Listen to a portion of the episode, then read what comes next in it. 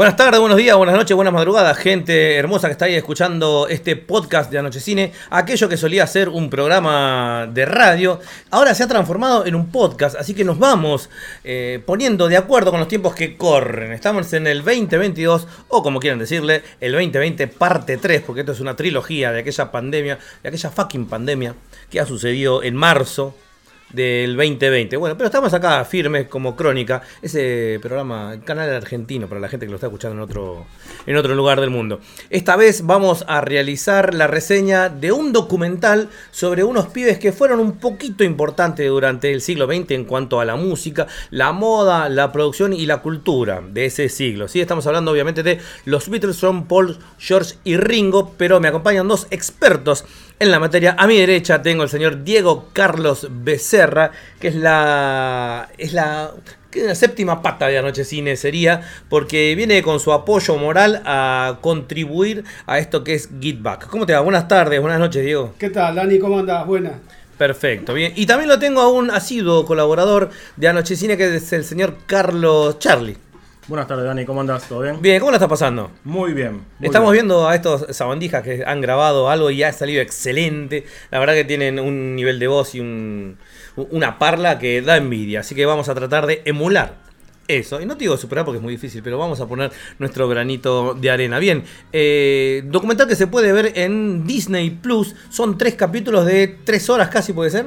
Dos horas 50, dos horas 60. Casi, casi nueve horas de grabación. Estamos hablando de los pormenores de la grabación del último disco de los Beatles, del último disco de estudio, que es eh, Let It Be, que ha salido en 1970. Después esos se separaron, que ya estaban separados. Sgt. Pepper, se puede decir, estaban separados. No, Sgt. Pepper creo que fue el mm. último trabajo en conjunto que hicieron. Hasta ahí mm. fue el último trabajo que hicieron en conjunto. Bien, ¿cuánto decís que se separaron vos? Y el álbum blanco. El álbum blanco. Ya se fue Ringo, creo, ¿no? En el álbum blanco Ringo renuncia, que después de un tiempo lo tienen que ir a buscar porque McCartney empezó a grabar las pistas de, batería. Revolución la toca él. Revolución toca la batería. Revolución, y creo que eh, si vos escuchás el, disco, Regreso en la URSS, eh, vos te das cuenta, digamos, uno que conoce mucho a los Beatles, se da cuenta cuando toca Ringo y cuando no toca. O sospecha que no está tocando. Sí, sí. Eh, eh, perdón, el sonido Ringo es Ringo, ¿no? Ringo. Ringo es Ringo. Ringo es Ringo. Es un relojito. Nosotros lo fuimos a ver ahí cuando tocó en el, en el Luna Park y la verdad que a mí me sorprendió mucho porque normalmente, ¿qué se dice? ¿A Ringo? ¿Con la All Star Band? Sí, dos veces lo fuimos a ver. ¿Y qué se dice de Ringo normalmente? Que Ringo es un baterista medio mediocre, básico. Pero cuando vos lo ves en vivo, te das cuenta que el tipo maneja, tiene un ritmo de, de tocar que no cualquiera lo consigue te marca, te marca el ritmo para el bajo, la batería y para las voces, ¿sí? No, no es el bonzo, digamos, de, Zeppelin, eh, ni Carl Palmer, pero vos sabés que tiene lo suyo. Aparte marcó un estilo, es como Kay Richard en la guitarra. Exacto. ¿Qué te hace? Riff nada más, pero te hacen riff que marcar una historia de la música. ¿Entendés? Pavadita. Y después en el disco Sgt. Pepper eh, se llevó un laburo muy destacado en la, en la toda la etapa psicodélica de los Beatles, que digamos, no fue muy, digamos, no fue nada eh, fácil de tocar. Bien. Eh, ¿Tu Beatle favorito ya? ¿Empezamos? ¿Beatle favorito? ¿Ya empezamos con eso? Ah, sí, para, eh, y George. Siempre fue George Harrison. Bien, eh, quémenlo, quémenlo, como decían los Beatles. No, no, eh, mi Beatle favorito siempre fue Lennon, pero porque siempre eh, tomé como que Lennon fue el líder de la banda, el, que la creó. O la parte más, o porque tiene la parte más rockera, porque el padre del pop es McCartney. Claro, exactamente, la parte rockera es la que más me va. Y después eh, comparto con Diego que después de muchos años me di cuenta de que Harrison es el segundo Beatle que me gusta. Grosso, sí, para mí el, que más me gusta es Paul, pero bueno, después lo vamos a discutir y vamos a andar. Bien, eh, este documental, como ya decía, consta de tres capítulos de tres horas y cuenta todo lo que pasó en la grabación del, disco LRP. Esto es los ensayos, las improvisaciones, cómo fumaban, cómo tomaban café, cómo tomaban licor, cómo bailaban, cómo se rían, cómo se peleaban y siempre Yoko ahí en el medio haciendo de las suyas. La verdad te van a mostrar todo y es es un documental empezando por eh, un fanatismo, porque si te gustan mucho los Beatles te va a gustar. Ahora, si no te gustan los Beatles, ¿qué te puede ofrecer este documental? Y en realidad para el que no es fanático, digamos, mucho no lo va a sacar, digamos, no le va a sacar el jugo. Eh, te puede introducir, digamos, si te gusta la música te va a gustar. Pero es un documental que está dividido en tres partes y, la primera parte es un poco pesada. Digamos, cuando están en el estudio Twickenham, vos te das cuenta de que es una cuestión media forzada. Eh, eh, iban a grabar muy temprano a la mañana. Y de mal humor. Claro, es como que te das cuenta de que están tocando ahí y, ven que le molesta que lo estén filmando. Ya en la segunda parte, cuando van al estudio Apple, es como que se distiende un poco más la situación y, y sobre todo cuando viene eh, Billy Preston. Es como que Billy Preston vino a, a aflojar un poco la, la tensión que había entre los músicos. Que es el tecladista, por ejemplo, de Don't Let Me Down, ¿no? Que toca el piano en, Don't- en. Don't Let, Let Me Down. ¿Qué te pareció el documental cuando lo empezaste a ver, Diego?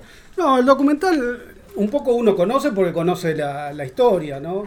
Y como decía Carlos, eh, al principio por ahí se hace un poco pesado porque, bueno, ya sabíamos de las peleas de los Beatles. El lugar no ayudaba porque el lugar era... Un galpón. Era prácticamente Era un estudio de, de- de- de de cine, cine. un estudio de cine muy gigante. Era gigante, que es más, están medio apurados porque después se iba a filmar una película. Entonces, era un tinglado pelado prácticamente. No, no era un lugar muy lindo. Y se empiezan a armar las canciones, las canciones que vienen casi de cero. Entonces, Arranca de. Muy bueno cuando McCartney lo ves que está tocando el bajo, unas quintas, y empieza a hacer unas quintas en la y está sacando Get Back. Digamos, vos cuando ves el, el tema final. De la nada, eh. De la nada, por De eso. la nada, No, con nosotros un pequeño normalmente riff, conocemos los. Beatles cuando está el tema final, el de, el de- el de estudio. Pero ver todo el proceso desde 0, 0, 0 es impresionante. La verdad que es muy riquísimo el material. Aparte está filmado en HD, dirigido por Peter Jackson, eh, director de la trilogía del Señor de los Anillos. Con Salva, un compañero que tenemos por ahí perdido en el tiempo, lo conocemos de, de Brain Dead, ¿no? Cuando hacía aquellas eh, barrabasadas eh, de terror con... eh, no sé si de tan buen gusto, no, no de tan buen gusto fílmico, pero son las cosas que a a nosotros nos gustan. Salva, ¿estás por ahí? Todo bien con Peter Jackson dirigiendo esos libritos ahí de, de Tolkien, no sé, pero el verdadero Peter Jackson es el de mal gusto y Brian Ay, Day. Lo hemos, lo hemos conocido por eso, pero bueno, decías. Lo bueno de Peter Jackson es que para este documental le dieron 55 horas de video y 140 horas de audio. Y él se tomó el trabajo durante 4 años de restaurar eh, eh, los videos. Digamos que ya hubo una película de Larry B. En 1970 hubo una película de, de Larry B de- que duraba una hora y media y que era un poco más oscura. Ahí sí realmente era como que se veía prácticamente la separación de los Beatles. Bien, ¿viste la película vieja vos? la vieja sí, sí, la vi. Sí, sí, sí. La vi. Y sí, era como ver a los Beatles peleándose. Eso era toda la película prácticamente, aparte de la música, pero era un ambiente muy, muy feo, muy denso. Bueno, también está el morbo de ver a, a gente peleándose, a la banda más grande de todos los tiempos, separándose. Acuérdate que, que las cosas trágicas siempre venden. Eh, ¿Por qué Sí. los videos de, de caída, de rotura de brazos tienen 70 millones de visitas? Bueno. Igualmente al director original, que se llama Michael Linsen Hawk, por lo que yo veo en este documental, es como que el tipo se tomó un trabajo muy arduo de, de- de- de grabar el- el- la película original. Y, y en un momento en el cual los Beatles se estaban prácticamente separando y peleando y bueno, y toda el- el- la, la trama que había atrás de que se iba a grabar, se supone que un especial de televisión que terminó siendo un recital que iba a ser en alguna Pasó- parte del pasó un mundo. documental. Claro, pasó un documental y, y se iba a grabar un, un recital en alguna parte del mundo, en el, decían en el desierto del Sahara, arriba de un barco, y de casualidad terminaron tocando en, el, en la azotea. Porque nadie, nadie quería salir de Inglaterra. Exactamente. En, en un momento, cuando Harrison se pelea con McCartney y se va, Y se va. de El la documental lo banda, muestra. El documental lo muestra.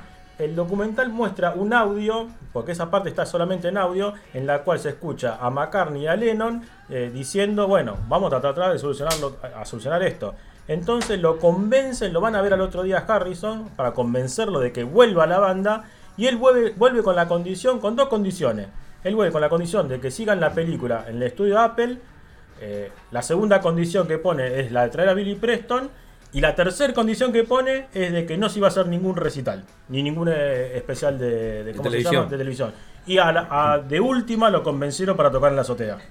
Bien, eh, el ritmo, ¿qué te pareció? El ritmo del documental. ¿Es como para alguien que no es fanático de los Beatles o solamente para Beatlemaníacos? Y es que es complicado porque no es muy comercial. Son, son muchas horas. Son muchas Por eso horas te de decía grabación. ritmo, ¿no? Eh, al principio viene lento porque se ven las peleas y, y viene muy lento. Ya después cuando viene la segunda parte, ya que van al estudio, ya están todos más relajados, vuelve George Harrison, ya está Billy Preston. Las canciones ya empiezan a tomar forma. Se está hablando de un recital. Se está hablando de un recital. Lennon le pone un poquito más de onda, porque al principio Lennon casi que ni habla. Lennon dice que sí, sí, le dice a todo, pero está al ladito de Yoko, pero no habla. George Harrison está ahí, McCartney da las directivas en un momento. Una cosa, una cosa dice. que queda muy en, en- en claro acá era que McCartney era muy detallista en la forma de grabación de los temas. Es como que Lennon venía con una idea, bueno, este es mi tema, Let Me Down, bueno, ¿qué podemos hacer? Pero en, en el documental se ve como McCartney le dice a Ringo, tocá la- los, los platillos de esta manera, vos hacés el solo de esta otra manera, es como que era muy... Sí, sí, Detallista, muy Har- detallista. Harrison en un momento le dice, toco lo que vos quieras, si no querés que toque, no toque, y bueno, después termina desenca- desencadenando en que se va, ¿no? Bien, eh, las, las peleas acá las podemos notar eh, mucho. Ustedes ven que están totalmente separados. Por ejemplo, en la grabación del disco blanco sabemos que es, que es casi un, el disco de 1968, es casi un disco solista de cada uno. ¿Ustedes ven algo parecido acá en, en Let It Be o no tanto? Por ejemplo, vos me habías contado una anécdota de, de- de tu pendrive en cuanto a, Sí, sí. a la separación de los temas del, del álbum blanco, ¿no? Yo una vez agarré, yo tenía el, el álbum blanco en, en MP3 y me tomé el trabajo, de, esto es cosa de fanático, de separar eh, en una carpeta los temas de Lennon, en otra carpeta los temas de McCartney, en otra carpeta los temas de Harrison y bueno, los dos temas de Ringo. Y bueno, y ahí se ve, se ve que había, cada uno iba por un estilo diferente. Eh, Lennon era muy rock and rollero, McCartney ya estaba vislumbrando lo que iba a hacer después durante los 70 y los 80 con Wings. Alta banda, igual, alta, banda, banda. alta On the. Run es un discazo entero. Es un muy buen disco, muy buen disco. Y Harrison también vislumbra lo que iba a hacer después con el triple que sacó el Theme Pass y, y con toda su carrera solista que, que la, la verdad que con el tiempo se, se reivindica. Sí, sí, ha tenido un, un- un muy buen empujón allá en el 87 con este Nine Cloud ¿eh? Night Cloud. y el, el tema A Cat Mama Zero on You. Tengo mi mente puesta en ti. eh, ese, ese disco número 9 es producido por Jeff Lynne. Así Que después coincidió con él en los Traveling Wilburys. Claro, claro, claro. Con Bob Dylan Roy, Roy Orbison, Tom Petty, y bueno, ellos dos, ¿no? Jeff Lynne Jeff Lynne de la Electric Light Orchestra sí, y Bob Dylan. Y Bob Dylan, un pito que sabe escribir. Ganó el, no- el Nobel, ¿no? Sí. Ganó el Nobel de, liter- de literatura. poesía, sí, por las De liter- poesías. Acá lo debería ganar, obviamente, Spinetta, pero bueno, por cosas de la vida no ha pasado. Eh, bien, y bueno, llegamos después al clímax, el, el- El clima se produce en la tercera parte del documental, que son los 42 minutos, que es lo que estamos esperando todo. eh, Digamos, en te, definitiva. lle- te Eh, lleva, eh, el- o sea, el el- documental te va llevando a... Claro, el, el que le gusta la música y el que le gusta tocar música, lo que está esperando es verlo tocar a ellos en vivo. Y en definitiva. En HD, ¿no? Exactamente. Y, y se da, ahí te das cuenta de la magia que tenían los Beatles. Porque en definitiva la producción para tocar en la azotea fue decir, bueno, subimos los equipos, enchufamos y bueno, vamos a tocar estos temas que, que habíamos practicado. Y la verdad que el producto final es, eh, sorprendente. Bien, ¿qué te pareció el concierto en, en la azotea que fue parodiado en un capítulo de, de Los. Simpsons, el de los borbotones, eh, y que todo el mundo conoce, pero... eh, ah, eh, ¿la viste esa parte? Sí, sí, por supuesto. Así que bueno, co- conocés de lo que se trata y la importancia que ha tenido ese recital. A mí eh, lo que me gusta es que el recita el, el documental te va llevando como una, como una película a ver al clímax, lo que nos pasó a nosotros, a, a nosotros los de Anoche Cine, cuando fuimos a, hacer- cuando fuimos a ver Spider-Man, y que estás esperando que los tres se junten. Que Tobey Maguire, Andrew, Andrew Garfield y Tom Holland salgan. Bueno, esto es lo mismo. Es Es exactamente, exactamente- lo mismo. estás esperando que toque, toca Get Back, loco. Toca pero- Don't Let Me Down. Aparte se va se va viendo cómo va avanzando el disco, como te digo. Al principio estaban todos peleados, eh, los temas estaban en la nada, porque los temas salieron de la nada, eh, armando los temas. Después ya cuando van al estudio, viene Billy Preston, ya se van armando los temas, ya los tienen más cocinados. Lennon con mejor onda, eh, vuelve Harrison. Y bueno, lo, lo que aporta Billy Preston, que le tapa todos los pozos que le faltaban y, y hace unir a la banda. Pero e- ese es el, el gancho El principal de lo, de lo que es el documental. Ver a los las cuatro personas más importantes en cuanto a la música mundial de todos los tiempos eh, componiendo. Componiendo. Estás viendo a los cuatro mejores genios, ¿sí? Este, como yo siempre digo, se puede discutir quién es la mejor o qui- quién es la segunda o la tercera. Que fueron más importantes, a mí me parece que no hay duda, de importancia no se puede discutir, me parece, me- a mí me parece no discutible. La De mejor vez- sí, porque de mejor sí, porque Sí. son gustos. No, no, la otra vez leí una nota que decía que en realidad los Beatles, más allá de la parte musical, eh, se dio un momento que fue un cambio cultural. Es, es lo- bueno, pasó lo mismo en la literatura acá en los 60. Si entendés, Roas Basto, Cortázar, eh, García Márquez, todos juntos salieron al mismo tiempo. Ah. Fue- aparecieron en el momento justo, en el momento justo. Exactamente. Aparte cambiaron la forma de grabar, cambiaron la cultura, cambiaron la moda, eh, cambiaron todo. Por eso digo, Y hay que ponerse importancia- en época, vos, vos que sabes de historia, venís de la Segunda Guerra Mundial. Y los 50 fue de reconstrucción. Y los 60 ya, ya empieza a moverse todo De- más y empieza todo a cambiar. Sí, aparte, acordate que en el, entre el 65 barra 66 aparece un elemento que revoluciona no solamente la vestimenta, revoluciona todo, que es la minifalda. Sí. Que es la eh, eh, va más allá de la vestimenta lo que pasó con la, con la minifalda. Eh, revoluciona la cultura mundial. ¿sí? Y pone el feminismo en el primer plano. Que es el que corresponde, me me parece perfecto, no vamos a andar discutiendo eso. Nace la cultura de masas en esa época, eh, la sociedad de consumo, llevando al plano masculino, la vestimenta, tenés los jeans, es decir, progresivamente el hombre, el hombre deja de estar, eh, que pasa su infancia con pantalones cortos y en la adultez vestido de, traje o paisano, o sea, de pantalón de vestir y zapatos, sino que aparece un poco la cultura de la informalidad y como dije antes, la sociedad de consumo. Ya no dependés de un sastre para hacerte la ropa, vas y te la compras en una cadena de, de- de vestimenta. O sea que el mundo con- como lo conocemos Cambian los 60. en los 60 es el, eh, la bisagra. Con, con los Beatles se ve un poco una explosión. Todos conocemos los Beatles con el trajecito y después aparece con la psicodelia, con los colores y todo explota. La Y liberación, estamos la- hablando la en dos tres años. La ¿eh? liberación sexual, Vietnam. el, el hipismo, Por eso digo Vietnam. eh, la descolonización de Asia y África que hizo que entrara a América y Europa eh, la cultura hasta esa época exótica y esto se ve por ejemplo cuando surge, entra en escena el Maharaji, eh, Maharishi, Maharaji, ¿no? Eh, Sí, sí, sí.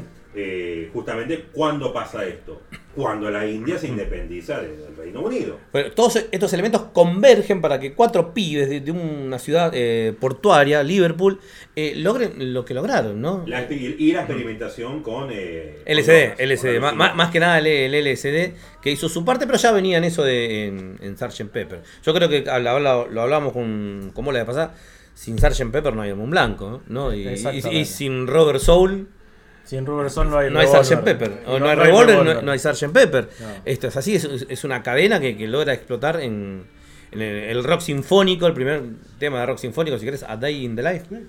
Es decir, en el Sgt. Pepper y el primer tema de heavy metal. Lo estaban discutiendo el otro día en el grupo. No, bueno, bueno. No.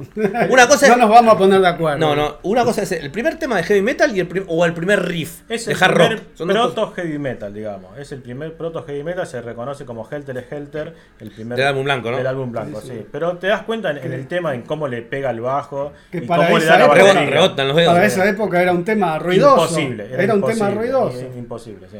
Pero bueno, esa es la, la importancia que han tenido. Todo esto después vino Abbey Abbey Road. eh, Que para mí es un disco sublime. bien, y después viene el LP. Cuando acá te muestran todo lo que, lo que han compuesto estos, estos genios. Así que. Pensar que esto lo grabaron, fueron horas, horas de grabación y terminó en un cajón ahí a la nada, hasta que lo agarra Phil Spector y hace todas esas mezclas que no le gustan a McCartney, pero Por eso, termina saliendo después, ese disco. por eso después McCartney se da el gusto de sacar el, el, el, el Be El Naked. Naked. La, la muralla de sonido, ¿no? La La muralla de sonido. Spector, el, Sí. el malogrado Phil Spector, porque bueno, creo que se merece un video propio Phil Spector. Sí, sí. te- tendríamos que ¿Salió hacer. alguna película de Phil Spector o, o no? ¿Ustedes me qué saben? Me parece que sí, me parece Parece que, que sí, es la verdad una vida de película.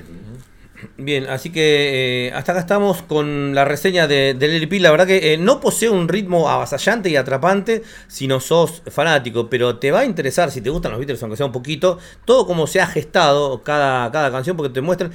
Lo, eh, lo malo que a mí no me gustó, por ejemplo, que dentro de lo que es el documental, de los tres capítulos, antes del recital, no te muestran que tocan los temas completos.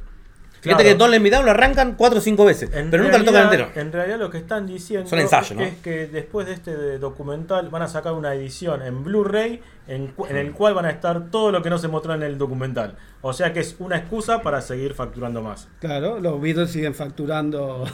Todos viven de los Beatles Hace como, 40 como años. en Vienen, esa vienen, época. vienen viviendo. 50 años. Sí, preguntale a. Michael Jackson. en el 82 le compró los, los derechos a Mac- a McCartney y a Lennon. Exactamente. Sí, pero bueno, vamos ¿Siguen a. eh, No, ahora- la familia Jackson? No, ahora son de Sony Music. Sony. Digamos, para hacer el documental le tuvieron que pedir primero permiso a Sony Music, que son lo- los dueños de los derechos. Bueno, lo que le pasó a, a Danny Boyle, y se juntó toda la plata del mundo y me alcanzó para 8 temas, nada más. Sí, para- ¿Viste la película Yesterday? ¿La vieron? Sí. Sí, Sí, la película Yesterday. Película que me repito de haberle puesto un 6 en la reseña, ahora la, la veo de vuelta y le pongo un 8, porque a mí me encantó. Bien. Eh, cerramos a hacerme el top 3 de los mejores álbumes, como hicimos la vez Uh, pasada. ¿eh? eh, qué ya, difícil, ya, ya, qué ya, ya, ya. Yo lo tengo listo. Mirá, durante mucho tiempo. Hay, uno mí- que este odia que a mí me encanta, dale. No, no. eh, Está hablando Diego, ¿no? Estamos lo estamos criticando a Charlie, dale. Y para Charlie el que más le gusta es Help. Sí, por eso está. Help y Obladi Oblada que lo tiene ahí arriba. El otro día la saqué con la guitarra, Diego. la- Tiene tres acordes. Tiene tres acordes. Eh, bueno, acá hasta la hizo el. eh, Tiene la, la, re y mi mayor. Hasta la hizo Palito Ortega, así Sí, que. dale, dale. Eh, no, para mí por mucho tiempo el que más me gustó fue el álbum blanco. Uno igual va cambiando según las Hoy, épocas. febrero 2022. Y Haceme el top yo 3. qué ¿Álbum sé, blanco qué más? Blanco. No, ¿Estás dudando mucho? Voy a poner yo mi Dale, a top ver. 3, así los mato a todos. En primer lugar, obviamente, Abbey Road. Cambié. En segundo lugar, voy a poner a Rubber Soul. Y en tercer lugar, cierro con el blanco. Te dejo a- ¿Y Sgt. Pepper? Lo dejo afuera. ¿Y el tinto?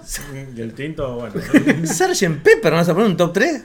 Sabes que me gusta mucho, pero eh, ya está. Sabes que yo últimamente Está estoy decretado, los ¿eh? primeros Está decre- Lo que te álbumes, dije es ley, ¿eh? Bien, bien, mi top 3 es el álbum blanco, eh, Sgt. Pepper, y estoy entre Abbey Road y Robert Soul, pero voy a poner. eh, va- vamos a la etapa popera. Voy a poner a With the Beatles. No, a Hard Day's Night. Ahí está. Ah, A bueno, va cambiando. Vamos, álbum blanco, Sgt. Pepper, obviamente. eh, y vamos con a Hard Day's Night. Yo me acuerdo que te dije el otro día que con Sgt. Pepper el, el problema que tiene ese disco fue que dejaron Penny Lane y Strawberry Refill afuera. Hubieran dejado esos ¿Están en gira temas, mágica misteriosa o son singles? eh, este, son singles y después salió en gira. En gira Lo que Mágico pasa es que. Gira Mágico Misterioso en realidad es un extended play. Digamos, es un lado de un disco. Y después los norteamericanos agregaron los simples que estaban dando vueltas. Que estaba Strawberry en Field y Penny Lane. 1976. Estamos esperando tu top 3. Mi top 3. Y bueno, digamos que el álbum blanco, Robert Soul y Averro. Yo no lo puse eh, pero bueno.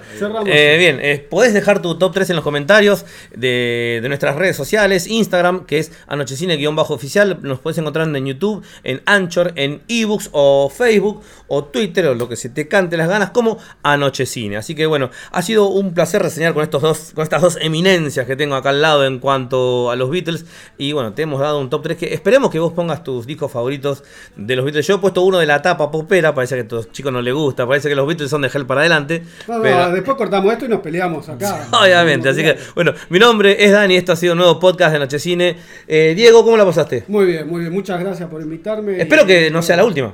Y veremos, veremos. Uno no está acostumbrado a esto, pero. Como dijo Stevie Wonder, veremos. Charlie, un placer, te vamos a ver seguido por acá. Por favor, sí, seguro. Dale, chicos, chau, chau, chau, chau, chau, chau. Chao, gracias.